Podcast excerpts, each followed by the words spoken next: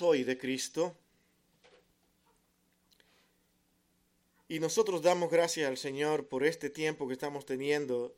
Le decía la semana pasada a los hermanos de que al revisar estos yo soy de Cristo, no podemos evitar darnos cuenta de que en este yo soy de Cristo se encierra todo lo que es el Evangelio. Todo lo que el Señor nos ha querido decir con respecto al plan de Él, trazado en la eternidad pasada, para darnos a conocer lo que Él hace para que podamos ser salvos. Pero solamente podía hacerlo Él. Solamente Él. Nosotros hoy vamos a ver a Juan capítulo 11, 25 al 26, que es el texto que ustedes van a tener que tener ahí, pero al igual que el domingo pasado, quiero recomendarle que por favor estén conmigo en ese texto de Juan capítulo 11. Eh, todo el tiempo vamos a estar mirando los versos, mirándolo una y otra vez, chequeándolo constantemente, con el propósito de que nosotros podamos ver lo que el Señor nos quiere estar diciendo en esta ocasión. Hemos tratado aquí en otras ocasiones el tema de la resurrección, pero hablando de la resurrección que los creyentes hoy vamos a, tener un día, y aunque hoy vamos a hablar brevemente de eso también al final, es necesario que nosotros entendamos de que hoy el quien está hablando de la resurrección es Cristo mismo diciendo que Él es la resurrección. Yo soy la resurrección y la vida. Dice en Juan 11, 26, 25 al 26 de la siguiente manera, dice, le dijo Jesús, yo soy la resurrección y la vida. El que cree en mí, aunque esté muerto, vivirá. Y todo aquel que vive y cree en mí, no morirá eternamente. ¿Crees esto? Vamos a orar. Bendito Dios y Padre nuestro, Señor, al iniciar lo que son estas palabras y estas declaraciones tuyas, queremos, Señor, suplicarte que tú nos ayude. En cada una de estas declaraciones encontramos cosas que de una u otra manera nos afectan a todo al darnos cuenta de que no hemos sido lo suficientemente apartados para ti. No te hemos dado la gracia lo suficiente al entender todo lo que tú has hecho por nosotros. Y hoy, Señor, te rogamos que sea tu Santo Espíritu quien nos ayude, que tu Señor abra nuestros corazones, que nos humille a todos los que estamos aquí ante tu presencia para venir y decir, Señor, trabaja en nuestras vidas, porque lo que queremos es hacer tu voluntad. No queremos caminar bajo los preceptos del hombre, los conceptos de los hombres, lo que ellos piensan, lo que ellos creen, incluyendo a muchos hermanos en las iglesias que ellos son los que proponen y dicen lo que debe ser y muchas cosas alejadas de ti. Señor, que sea tu palabra y tu Santo Espíritu quien nos guide hoy en cada expresión. Te lo pedimos, oh Señor, en el dulce nombre de tu Hijo amado Jesucristo, todo con gracias. Amén y amén. Este es el quinto sermón del Yo Soy. Aún todavía nos corresponde tratar cuatro declaraciones más después de esta. Y nosotros hoy vamos a hablar de quién es Jesucristo realmente. El tema de la resurrección es sumamente importante porque en este tema se encierra prácticamente la más gloriosa y grandiosa esperanza que puede tener una persona que deposita su fe en Cristo. Cristo muestra y él dice, yo soy la resurrección, o sea, yo tengo el poder sobre la muerte. ¿Quién es Jesucristo? El mejor para decir quién Él es es el mismo Cristo, y ya lo hemos visto. Él nos responde de la siguiente manera diciendo en Juan 8:35, yo soy el pan de vida. Tratamos eso. Luego pasamos a Juan 8, 12 y él dice, yo soy la luz del mundo. Pasamos luego a Juan 10, 9 y dice, yo soy la puerta. Y luego dice en Juan capítulo 30, versículo 11, como tratamos la semana pasada, yo soy el buen pastor y lo interesante es que hasta ahí nosotros nos dimos cuenta que cuando el Señor habla de que Él es la puerta, de que Él es el redil, Él lo es todo en la salvación del individuo. Él es todo. Y decimos, ¿qué hemos hecho nosotros? ¿Quién es? Que Él puede poner para que lo pueda sustituir. El asunto es que Él tiene que ser todo porque nadie puede salvar al pecador de la manera que Cristo lo hizo si no fuera un ser divino. Él tuvo que venir sin pecado, sin marcha, sin mancha y hacerse Él todo para que todos pudieran entrar y participar en este redil donde Él lo iba a pastorear o lo está pastoreando hasta ahora. Dios cuida de su iglesia. Dios protege a los suyos. Dios los enseña, Dios los instruye. Él lo hace todo. A pesar de nuestra condición. Qué difícil es entender eso en la vida cristiana. Es difícil de entender porque todos tratamos de reclamar algún mérito por eso tratamos de decirle al hombre de que el hombre corre un riesgo si él no hace lo que tiene que hacer, si no se porta bien, la salvación la puede perder. Entonces, depende del hombre. Sin embargo, el Señor mismo dice, nada que tú hagas podrá satisfacer al hombre, porque quien lo es todo es Cristo, y Cristo es quien ha prometido una salvación eterna a todo aquel que en él cree. Y eso lo estamos mirando en cada una de las declaraciones de Cristo, yo soy. Porque es importante que se entienda de que solamente Él puede salvar y cuando Él salva, lo hace bien hecho, no por lo que tú eres, ni por lo que tú creas que significas, sino porque Dios en su misericordia te llamó, te doblegó, te enseñó y continúa trabajando contigo y conmigo. Eso no es lo más glorioso que podemos escuchar. Que Dios esté ahí con nosotros en todos los días de nuestra vida, cuando vamos al trabajo, cuando regresamos y vamos al hogar, cuando tenemos una conversación con nuestras esposas o esposos, cuando hacemos todo, Dios está ahí mirándonos y guardándonos y mirando que le fallamos y aún así Él dice, yo lo hice por ti. La resurrección y la vida. ¿Qué podemos aprender de tan grande e incomprensible de tan maravillosa y emocionante declaración, a veces hasta inaceptable por alguno, porque es una declaración incomprensible para la mente humana. la mente humana no piensa ni cree que después de morir pueda existir otra vida. De que solamente el cuerpo muere y un día vamos a resucitar para vida o para muerte. ¿Qué es muerte? Separación de Dios. Y vida es estar constantemente ligado a Dios. Nosotros tendremos resurrección de vida, dice Cristo. Y el que vive y cree en mí no morirá eternamente. Y la pregunta que hace aquí a estas dos mujeres es la siguiente. ¿Tú crees esto?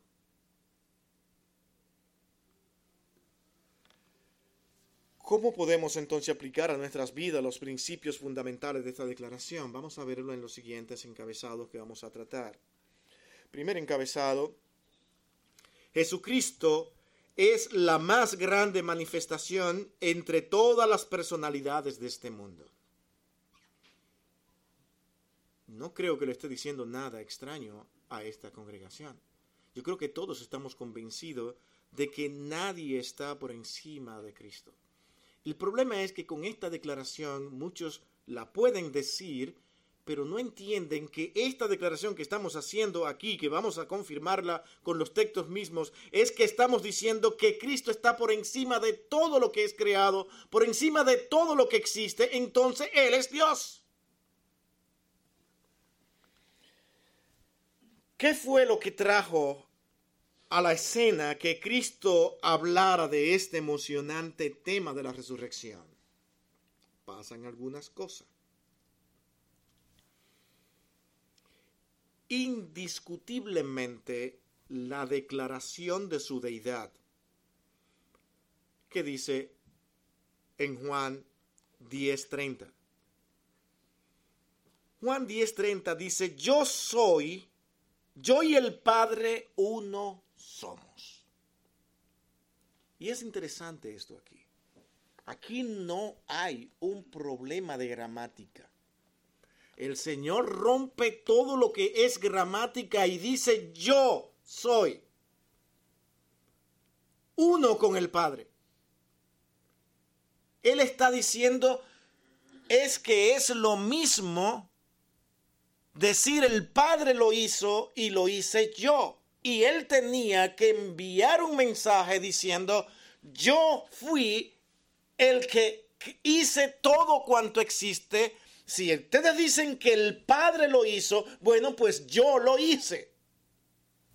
Ese es el problema con las versiones que vienen del Códice Sinaítico y Vaticano. Ellos se encargan en cada expresión que eleve a Cristo a la posición de Dios de traer y traducir las cosas donde Cristo quede prácticamente a un lado, pero el Padre pueda ser exaltado. Si ustedes leen en las, versiones, en la versión, la nueva versión eh, internacional, para mencionarle una entre muchas, ellos dicen, el Padre y yo somos uno. Ustedes lo leen y dicen, estamos igual. No, mi hermanos, es que al hacer esto, ellos están diciendo, el Padre es el primero y luego el Hijo no pudieron hacer más de ahí.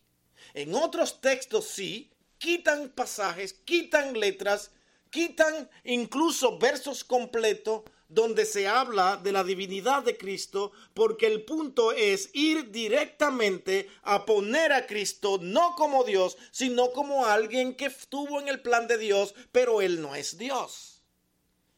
Cuando Cristo hace esta declaración aquí de yo y el Padre uno somos, Él no está rompiendo una, eh, no está pensando en la gramática de ese momento, que sí es muy buena, lo que conocen lo que es el griego, es una gramática bastante amplia, y aquí no se está equivocando, es que Él rompe con todo esto para que lo que le están escuchando y que piensan que el Padre ha creado todo, digan, yo soy ese con esta expresión, ¿qué pasó?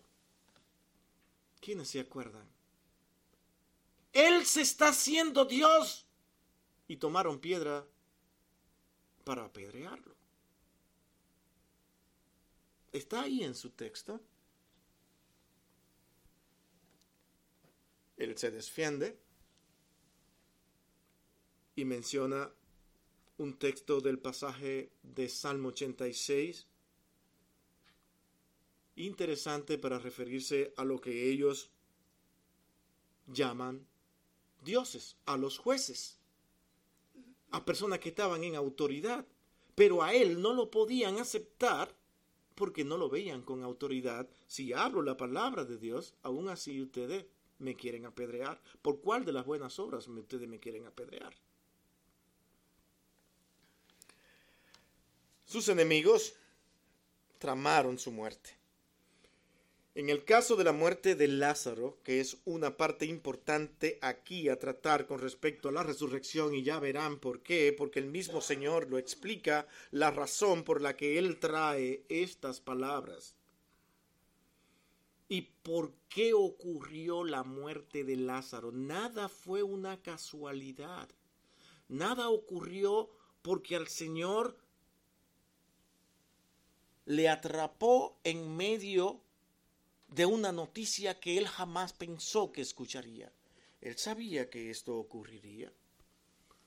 Pero ocurrió dentro del plan de Dios para enseñarnos a todos la más gloriosa y maravillosa verdad que el creyente pueda escuchar.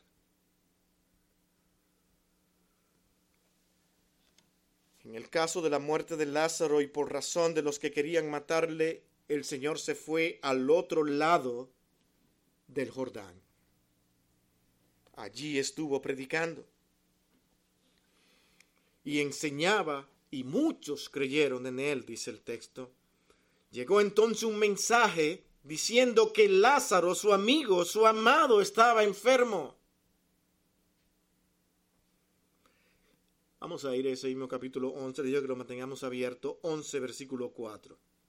Noten este texto y póngale atención. Yo sé que usted lo ha leído muchas veces, lo hemos leído muchas veces, pero veamos algunos detalles aquí ahora, ya que estamos tratando este tema, para que veamos que la muerte de Lázaro no fue algo que pasó repentinamente y el Señor estaba lejos de que eso pasaría dice el texto, entonces estaba entonces enfermo uno llamado Lázaro de Betania, la aldea de María y de Marta, su hermana. María, cuyo hermano Lázaro estaba enfermo, fue la que unió al Señor con perfume y le enjugó los pies con sus cabellos. Enviaron pues las hermanas para decir a Jesús, Señor, he aquí, el que amas está enfermo. Oyéndolo Jesús dijo, esta enfermedad no es para muerte, sino para la gloria de Dios, para que el Hijo de Dios sea glorificado por ella, dijo el Señor. Él sabía que esto ocurriría, pero tuvo un propósito. Y Dios quiere que nosotros hoy entendamos exactamente cuál es el propósito de aquel acontecimiento. ¿Qué nos ha querido enseñar el Señor a través de esto? En una ocasión escuché a Archie Sproul decir, escribir, lo que conocieron de él saben que fue considerado como una persona bastante inteligente. Y se le puso, incluso el país mismo lo puso en un grado de inteligencia muy especial. Bueno, eso solamente para decorarlo un poco, pero lo que él fue capaz de decir es que la humanidad jamás podrá entender de que nada de lo que ha sido creado ha sido creado por casualidad. Aún aquellos animales que nosotros le tenemos miedo, aquellos que nos pican muy fuerte, aquellos que nosotros nos da pánico al verlo, todos tienen un propósito que cumplir en el funcionamiento de este planeta. Todos. Nada es por casualidad. O sea, nada de lo que usted ve es algo que a Dios se le ha escapado. Es que todo está en su plan, todo está perfectamente organizado, medido de una manera muy especial. Y aquí se le va a escapar a Dios entender que un día él tendría un amigo que él amaría, de una familia que él amaba y que alguien iba a morir y que ahora él le tocaría ir y consolar aquí a estas dos mujeres. Pero no solamente eso, ahí ocurrió algo mucho más grande que lo que Marta y María esperaban. Jesús en su calma y en su paciencia hizo lo que nosotros no haríamos por un ser amado y querido. Nos dan la noticia y dejamos caer todo y comenzamos y salimos para ir a ver lo que ha sucedido a ver qué puedo hacer porque aún está enfermo. El Señor se toma su tiempo y después de dos días es que sale. ¿No, ¿No es curioso esto? La desesperación de la familia está ya, no hay nada que hacer. Jesús no vino, no está aquí, le avisamos, pero nunca apareció. Y más luego ellos le comunican, Señor, yo sé que si tú hubiese estado aquí, no hubiese muerto. El Señor también esperaba esta reacción de ellos en su humanidad. Todos reaccionaríamos de esta manera. Fue hasta ese momento que el Señor en que los discípulos se enteraron que Lázaro había muerto cuando el Señor le dice, Él ha muerto. Lázaro duerme, dijo el Señor. ¿Y qué pensaron los discípulos? Bueno, es que está durmiendo, está enfermo, luego le dicen, Señor, cuando Él despierte, Él sanará. Yo me imagino aquella escena y el Señor lo mira y le da la gran sorpresa a ellos, le dicen, Él, él está muerto. ¿Qué? Acaba de decir que está durmiendo. Él está muerto. Vamos a Betania. Salen para allá. Y allí nos encontramos con el gran dolor de aquella familia. Sobre todo ese dolor de Marta y la respuesta que el Señor le da a ella. Ustedes están en el versículo 11, en el capítulo 11, ¿verdad que sí? De Juan. Vayan conmigo. Eso es ese es el propósito, que ustedes vayan juntamente conmigo, mirando, analizando juntamente conmigo aquí Vamos a ir con calma porque aquí hay muchas cosas interesantes que ver. En el versículo 21, Marta cuando lo ve, ¿qué le dice? Señor, si tú hubieses estado aquí. Lágrimas en sus ojos, alegría por ver al Señor. Tal vez consuelo, porque vino. Pero Señor, ¿por qué no viniste? tuviésemos a nuestro hermano vivo.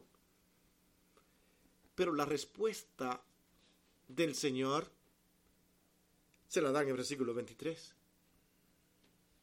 Y el asombro de ella hasta ese momento posiblemente no entendía lo que estaba pasando. Porque el Señor le dice, Marta, Él resucitará. ¿Qué le llega a la mente a ella? una gran verdad. Señor, sí, yo sé que todos nosotros los que hemos creído en ti un día resucitaremos y estaremos contigo. estaremos para siempre. Hace la más gloriosa de las declaraciones, pero el Señor quería que ella entendiera que esto iba a suceder literalmente. Era normal que en esa situación ya lleva cuatro días allí. ¿Cómo va a resucitar? No hay manera. Yo sé que Él amaba todo lo que tú enseñaste, creyó en que tú eres el Mesías, el Hijo de Dios, y la promesa que tú has hecho de salvación, Él siempre la tuvo presente y nosotros de igual manera lo creemos. Un día estaremos contigo. Gracias Señor por esto. Marta, Él resucitará.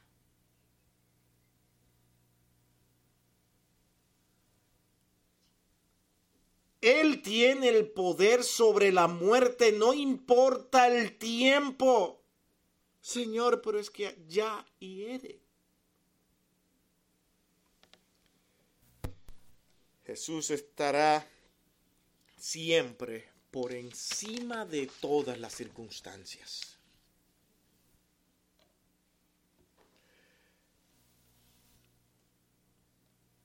Jesús, el Cristo, mi segundo encabezado, Jesús el Cristo, el poseedor del más grande de todos los poderes. ¿Cuál fue mi primer encabezado? Para que no se me pierdan. Jesucristo es la más grande manifestación entre todas las personalidades de este mundo. Fue capaz de acercarse a Marta y decirle, Él resucitará. Pero luego en el capítulo 10:30, él dice, es que el Padre y yo somos exactamente uno. Yo y el Padre somos uno. Se encargó de él colocarse delante para decir, nadie está por encima de mí porque yo soy Dios. Y lo interesante es que los que estaban allí, enemigos de él, entendieron exactamente lo que estaba diciendo. Nadie podía entender mejor lo que se le estaba diciendo en su propio idioma. Si se fijan en eso. Todos estaban entendiendo de qué él está diciendo, pero que él, él se está haciendo Dios. ¿Le creemos o lo rechazamos? No tenemos otra alternativa. Ahora Jesús, el Cristo, el poseedor de la más grande de todos los poderes, eso es Él, el poseedor del más grande de todos los poderes. ¿Dónde encontramos eso? Versículo 25. Noten este versículo. Fíjense que no estoy corriendo.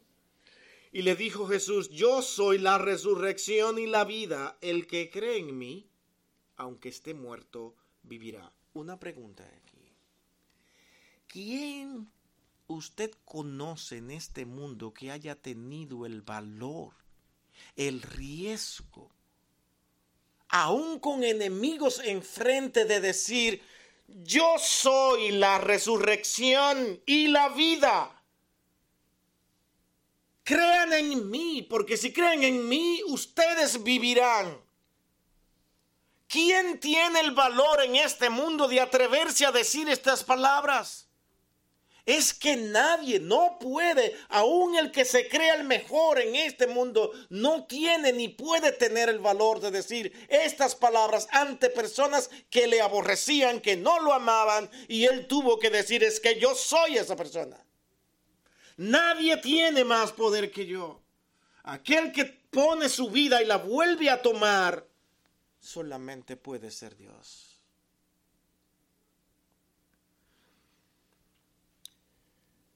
Dice que el que cree en mí, aunque esté muerto, vivirá. Nos está enseñando. Yo les he salvado y no les he salvado para dejarles solo. Ni ustedes hicieron nada para poder vivir, ni van a poder hacer nada por ustedes para resucitarse. Nadie podrá, por más dinero que tenga en el mundo, como hay personas con mucho dinero en este mundo, no sé si ustedes están enterados de eso, de que han pagado para que lo congelen, para que cuando en el futuro se puedan encontrar un tipo de medicamento para sanarlo y volverlo a la vida, entonces ellos puedan resucitar. Y la cantidad no es poca. Es un dinero que usted y yo jamás gastaríamos si nos lo entregaran a nuestras manos, ni nuestras familias. Han entregado una inmensa cantidad de dinero para ser congelado. Y no sé si ustedes saben, hay, hay algunos personajes por ahí congelados, esperanzados en que lo van a resucitar. El hombre no tiene ese poder. No podrá. Porque el único que ha declarado que es la resurrección y la vida es Cristo. Y nosotros que somos sus hijos, nuestra fe, nuestra confianza en Él nos lleva a decir, Señor, tal como Marta dijo, yo sé que resucitaremos un día. Te está sentado ahí. Y por la fe en Cristo, ¿usted sabe que resucitará? ¿No le queda la más mínima duda? Y cuando no le queda la más mínima duda, ¿qué es lo que usted siente? ¿No es gozo? ¿Paz en su alma? ¿Alegría? Eso es lo que Cristo quiere que usted tenga hoy que cuando se hable de Él como la resurrección, usted, su alma, su espíritu, todo su ser, descanse en Él y diga, Señor, tú eres la resurrección, un día estaré contigo. Pero pensando en la salvación, dice que todos aquellos que están en sus delitos y pecados están muertos. Y el que está muerto no puede levantarse. Tiene necesariamente que ser traído por Dios, llamado por Dios y traído a su redil, Él entrará, escuchará su voz y entrará y será pastoreado por Él. Cuidado por Él. Cristo, Dios es quien nos guarda a cada uno de sus hijos. Si es Él quien nos guarda y nos protege y nos enseña. Aún en esos momentos en que usted dice, Señor, yo soy el más vil de los pecadores, una vez vuelvo y hago lo mismo, Señor. Yo sé que yo no merezco tu gloria, no te merezco a ti. Mi hermano, Gracias, lo felicito porque eso es exactamente lo que Dios quiere que usted entienda. Y esa es la persona que Él ha llamado a salvación. Aquel que al entrar por esa puerta se ve a sí mismo y dice, Señor, solamente tu gracia me ha salvado. Hoy digo, no vuelvo a hacerlo más. Y mañana vuelvo y hago lo mismo. ¿Y ustedes creen que Dios no lo sabe? ¿Ustedes creen que Dios no sabía que eso pasaría? Pero nunca nos ha abandonado ni nos abandonará. ¿Ustedes se han puesto a pensar cómo Dios trabajó con Jonás? Jonás fue un rebelde. Jonás se enfrentó a Dios y dijo no y no y no. En el caso nuestro, si dependiera de las actitudes de los hombres, de lo que ellos quisieran, ¿qué podría haber dicho Dios? Ah, no, este, este no me gusta, este está demasiado necio, me voy a buscar otro Jonás y punto. No, él dice, Jonás, es contigo el asunto. Hermano, Dios trata con usted y conmigo hasta el final porque Él prometió guiarnos y guardarnos. Y dijo que nosotros cuando creyéramos en Él, cuando escucháramos su voz, cuando entendamos quiénes somos nosotros, Él nos guardaría, nos cuidaría y estaría con nosotros hasta el final del mundo. ¿No es esa una gran esperanza? Ese es el Cristo que tenemos, ese es el Dios que tenemos. Pero antes tenemos que humillarnos ante Él y ante nuestros hermanos. Porque no podemos decir, Señor, aquí yo sé que soy una escoria, soy lo peor del mundo, yo soy lo que, Señor, yo soy así que yo no merezco tu gloria, somos tan piadosos. Pero sin embargo, al mismo tiempo aborrecemos a nuestros hermanos. Y esto parece ser otro tema, pero es que la vida del creyente que está ligada a Cristo lo mira a Él y él, siendo su pastor, nos dice, es que no te has fijado que yo, sin que ustedes se lo merezcan, me he humillado ante la humanidad. Es más, me he hecho uno igual que ustedes para padecer y sufrir todo lo que ustedes sufren. Y ustedes no son capaces de hacer eso. Sino que cuando un hermano me ofende, yo quiero realmente caerle a golpes, si es posible. Quiero decirle tres verdades. No estoy dispuesto a mirarme a mí mismo y decir, Señor, ayúdame Sí, mi hermano, por todo lo que Cristo ha hecho y ha hecho por nosotros. Señor, ayúdame. Tú sabes, tú sabes que mi corazón lo que quieres es decirle tres cosas y hacerlo sentir bien a este pobre hermano mío. Pero no me dejes. Ayúdame a ser un ejemplo para él Ayúdame a doblegarme a mí mismo, aun cuando estemos sirviendo por dentro, por la ofensa que me han hecho, por lo, todo lo que me hacen. Hermano, si usted no se aferra a Cristo y lo ve a Él, sabe que Satanás aprovechará cada segundo para separarlo y dividirlo de su hermano malo. Qué malo es mi hermano pero yo soy tan bueno. Pero espérate, no me acabaste de decir que yo soy un miserable, Señor, en tu presencia. ¿Y cómo es que tú eres bueno ahora y tu hermano es malo? No, es que tú eres malo, tu hermano es malo y todos dependemos de Cristo. Estamos sujetos a un pecado que muchas veces nos arrastra y nosotros le hacemos oído.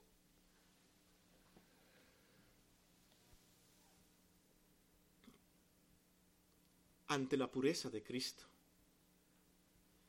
ante todo lo que Él ha hecho. Cuando nos acercamos a Él, nosotros nos vemos todo lo que somos.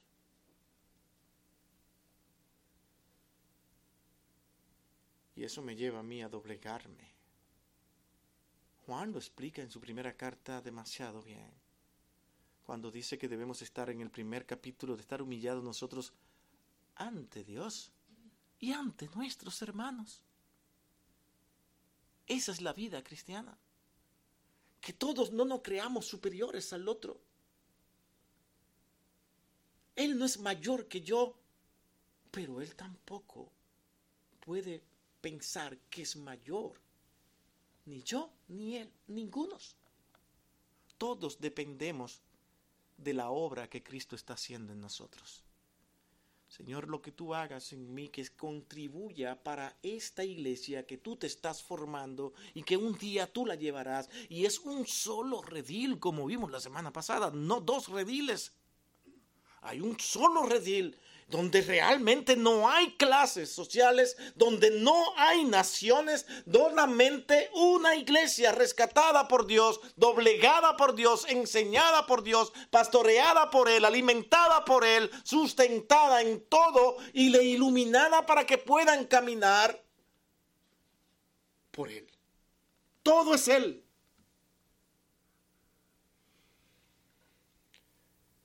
Mi hermano Jesús tuvo que conducir a Marta, volviendo al capítulo 11, a que creyera que esto sucedería literalmente.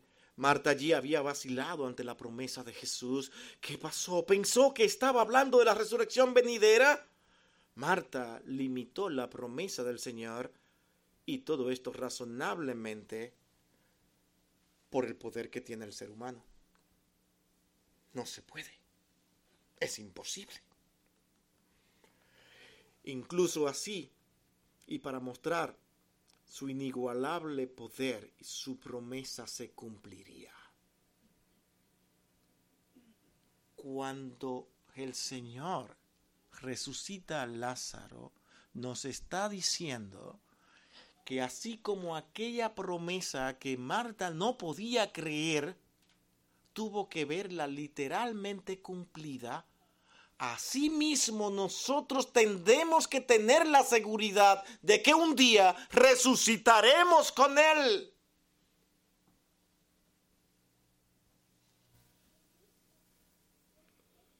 Qué glorioso es esto.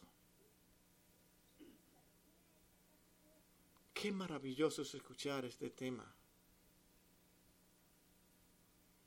Porque es la más maravillosa de las esperanzas. Todos aquí, después de cierta edad, entendemos lo que es este cuerpo. ¿Cuántos ya son los que se levantan en la mañana y dicen, y tengo que ir a trabajar? Y no puede tomar un cuerpo prestado, sino que tienes que ir con ese mismo que amaneció, que no puede caminar bien. Muchas veces nos levantamos con dolor y y por gracia a Dios, a medida que estamos caminando en la casa un ratito, como que ya se va acomodando el cuerpo y, dice, ah, sí, ya puedo, ya puedo. Uy, pero está nevando mucho. Y dice, ay, si, si suspendieran ese trabajo hoy. Como tuvo la suerte nuestra hermana Marianela, de que el viernes la mandaron a las 3 de la tarde y dice, tenían que trabajar sábado. Y dice, no, no tienen que venir, gloria al Señor, no tengo que ir a trabajar. El cuerpo se va desgastando y duele. Y eso nos va anunciando que un día tendremos que partir. Este cuerpo terminará. Pero el alma está totalmente nueva. Lista para enfrentar lo que pasará después de ahí. ¿Cómo estamos nosotros preparados?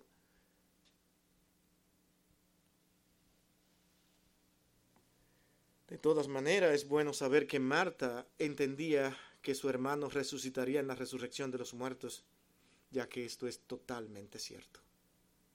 Todos los creyentes se levantarán cuando el Señor venga en, por su iglesia. Y no vamos a buscar este texto, pero quiero sí mencionárselo y todos lo conocen, una gran parte de los hermanos aquí. Y es la primera Tesalonicense 4, 13 al 18, donde el Señor dice que nosotros seremos levantados juntamente con Él cuando Él nos llame. De la misma manera que Él dijo, Lázaro, sal fuera. Nosotros escucharemos esa voz y todos resucitaremos y vendremos, tendremos un cuerpo nuevo, transformado, glorificado para vivir eternamente al lado de nuestro Señor. Es por una esperanza tan gloriosa y tan grande que el incrédulo no puede creer esto como real. Y lo ve como una fantasía.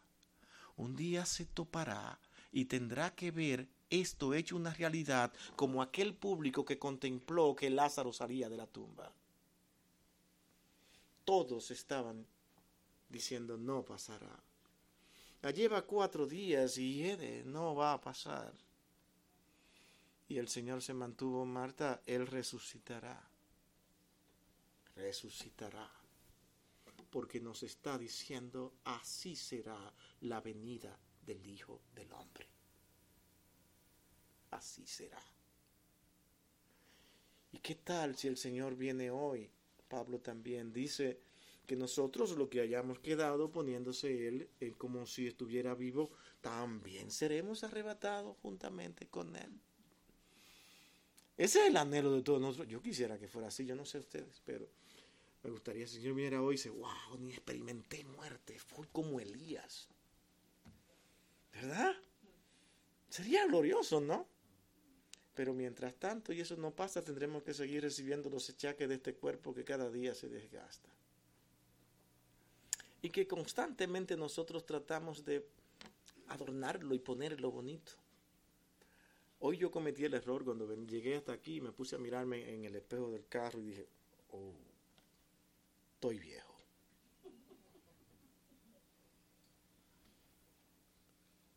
Pero es la realidad. Y para colmo cumplo ya uno más ahora en este mes. Ahí viene. ¿Saben cómo lo veo yo? Victoria. es una victoria del Señor, mi hermano, poder cumplir años. Una oportunidad más para seguir haciendo lo que el Señor quiere que hagamos. Para eso Él nos tiene aquí que para que nosotros demos a conocer la luz de Cristo, porque estamos en luz. Y decirle al mundo, ven al Señor, ven a Cristo. Él te dará la vida eterna. No morirá jamás si crees en Él. No tendrás dolores ni sufrimientos, ni llanto. Allí será gozo. No le está hablando al incrédulo, ¿sabía eso? Le está hablando al creyente para consolarlo y decir esta gran verdad. ¿Por qué no al incrédulo? Porque él está muerto y esto no lo entiende. Esto para él es una fantasía, es algo que, que se puede decir por decir. Además, yo me voy a crear un propio Dios. Entonces acomodan un Dios que le sirva y que sea como él quiere.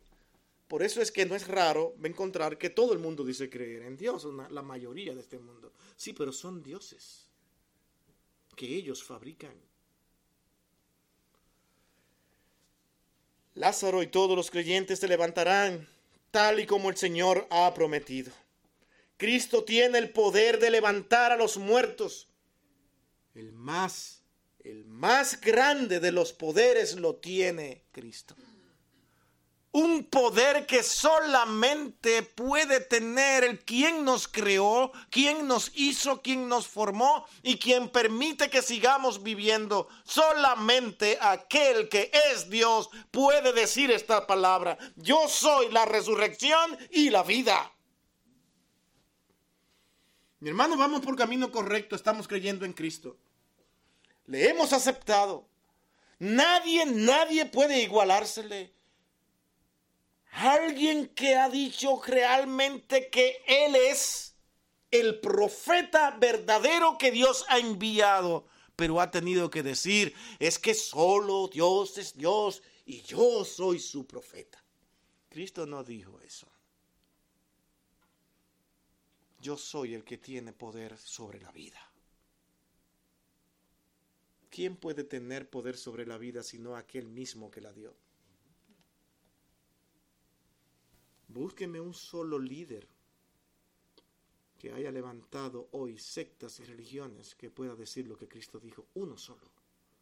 Demasiado valor. Y esto nadie puede evitarlo.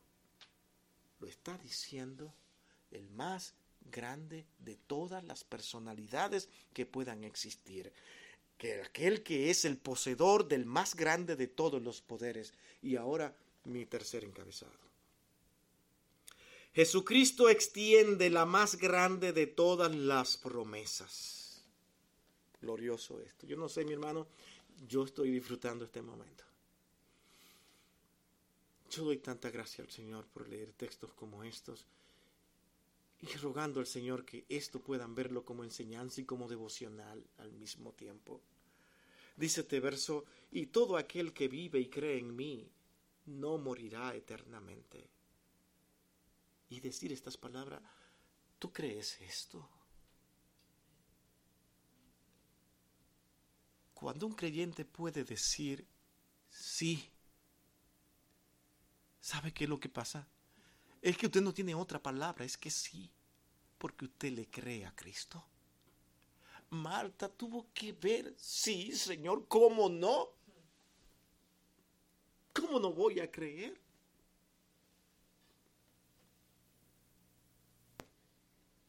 Es que no morirá eternamente. La vida es breve, por más larga que ésta sea.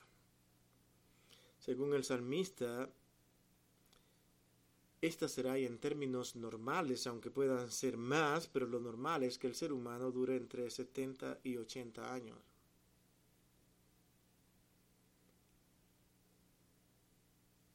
Yo posiblemente dure 120, quién sabe. Me queda uno ya. Como pueden ver, en el pueblo de Dios hay maldades, ¿no? Todavía estamos dentro de esa medida. Ahí estamos. ¿Esto le suena triste? ¿Le entristece a usted de escuchar eso? Ay, vamos a morir, vamos a... Ahorita no vamos a olvidar, vamos a comer juntos, nos olvidamos de todo esto, pero tengo que decir estas palabras aquí. Estamos ahí. Es una realidad. Pero qué glorioso es pasar con nuestras esposas y esposos lo más años posible juntos. Y vivirlo, disfrutarlo en el Señor. Y decir, Señor, qué bueno me has regalado una larga estadía con mi esposa, con mi esposo de toda la vida. Qué bueno has sido tú. Y aún así me prometes también estar delante de tu presencia para siempre. Y esto trae gozo y paz al alma humana. Disfrutar cada instante, cada momento. Porque una persona consciente de en quien ha creído debe ser el ser más gozoso de este planeta.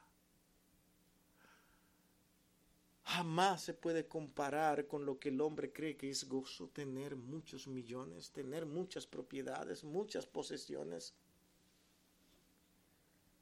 Todo es una vanidad, todo se quiebra.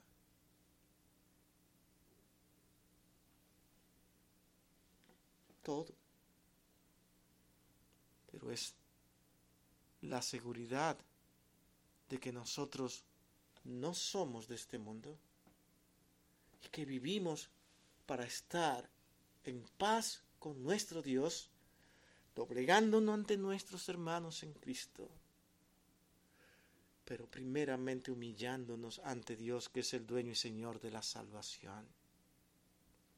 Mirar a Cristo es entender quiénes somos, porque su luz nos deja ver quiénes somos, pero al mismo tiempo escuchar su voz que nos dice, no se amedrenten.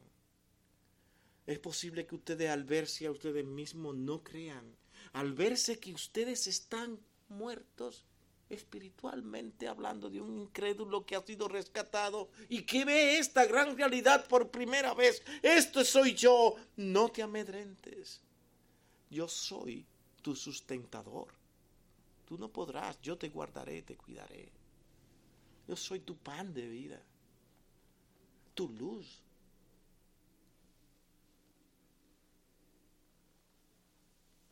Soy tu pastor y te resucitaré.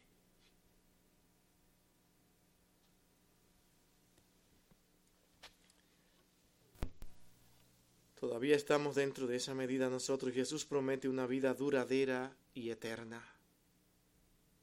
La vida eterna es mucho más y mejor que 70 y 80 años.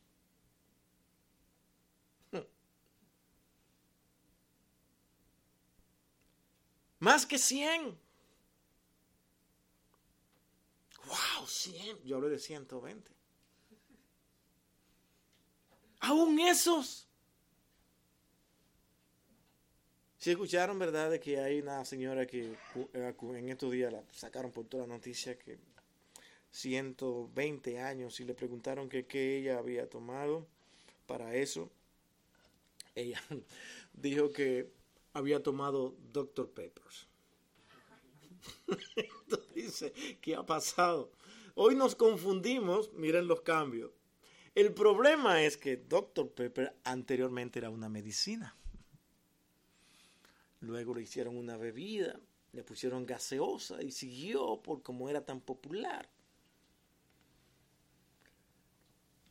Dice, yo solamente he tomado mucho Dr. Peppers.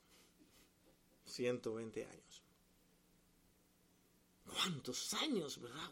Wow, algunos dirán, yo voy a vivir tantos años así. No, ¿por qué tanto? Uy, no. Señor, ven pronto. Y si vienes ahora, mucho mejor, porque no veré la muerte. Lo importante, mi hermano, y lo más glorioso es que un día nosotros estaremos con el Señor para siempre, con una vida eterna que Él lo ha prometido. No lo ha hecho un ser humano, la promesa no es humana. El ser humano cumple parte de lo que promete, porque la otra, aunque quisieran, muchas veces no pueden. Pero lo que el Señor promete se cumple todo.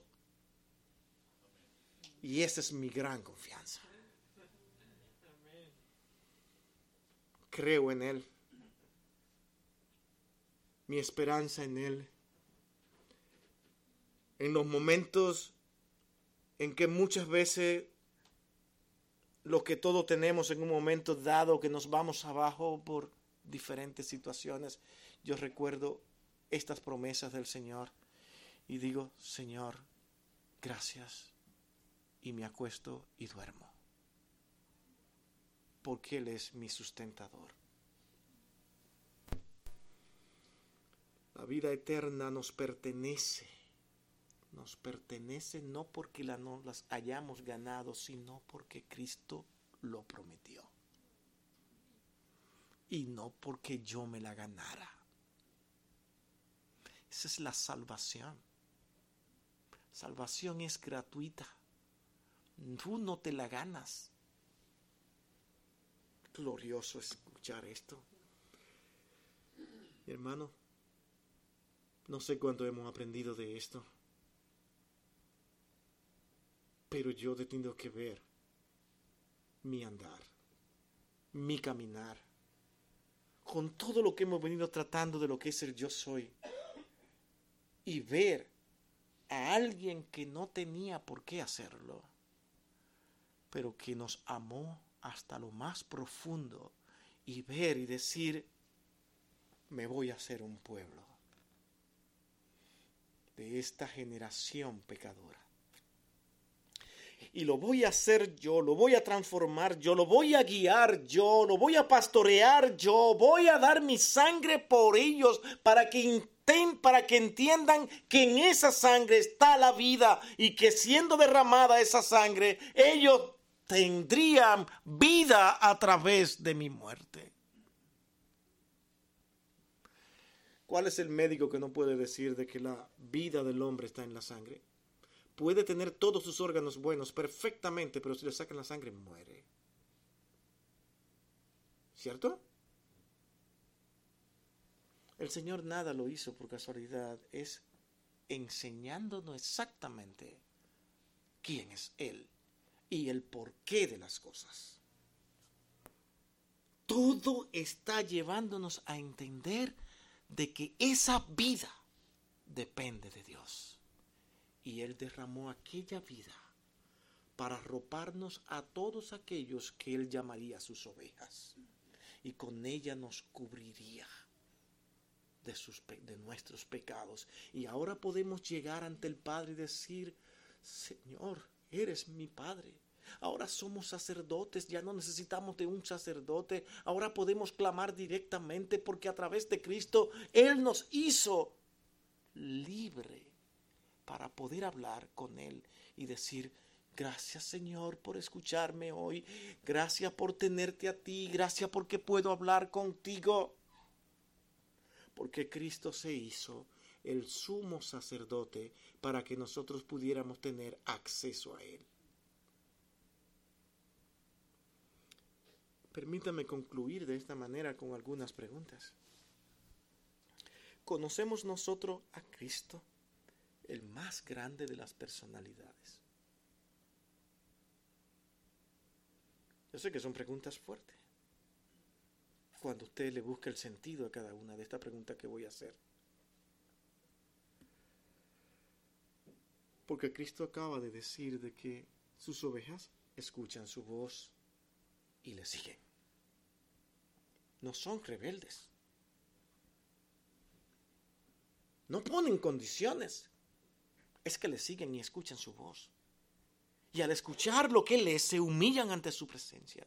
Y preguntan como Pablo, Señor, ¿qué quieres que yo haga? Deseamos en su poder superior. Perdón, descansamos en su poder superior. O estamos atentos a las noticias de este mundo para saber quién, en quién nosotros poder confiar en medio de los conflictos y necesidades que enfrentamos diariamente. Descansamos en Él. En el mundo pasan cosas difíciles, noticias oscuras, noticias que anuncian peligro. ¿Cómo reaccionamos los creyentes? Señor, en ti descansamos, en ti creemos. Tú eres nuestra paz, tú eres nuestra seguridad y seguimos hacia adelante.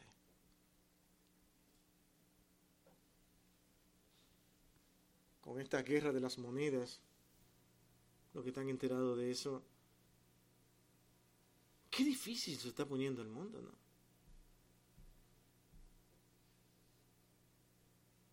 Se vaticinan guerras, una tercera guerra mundial. ¿Qué pasará? desesperación. No hay acuerdo entre los gobiernos. El mundo está revuelto.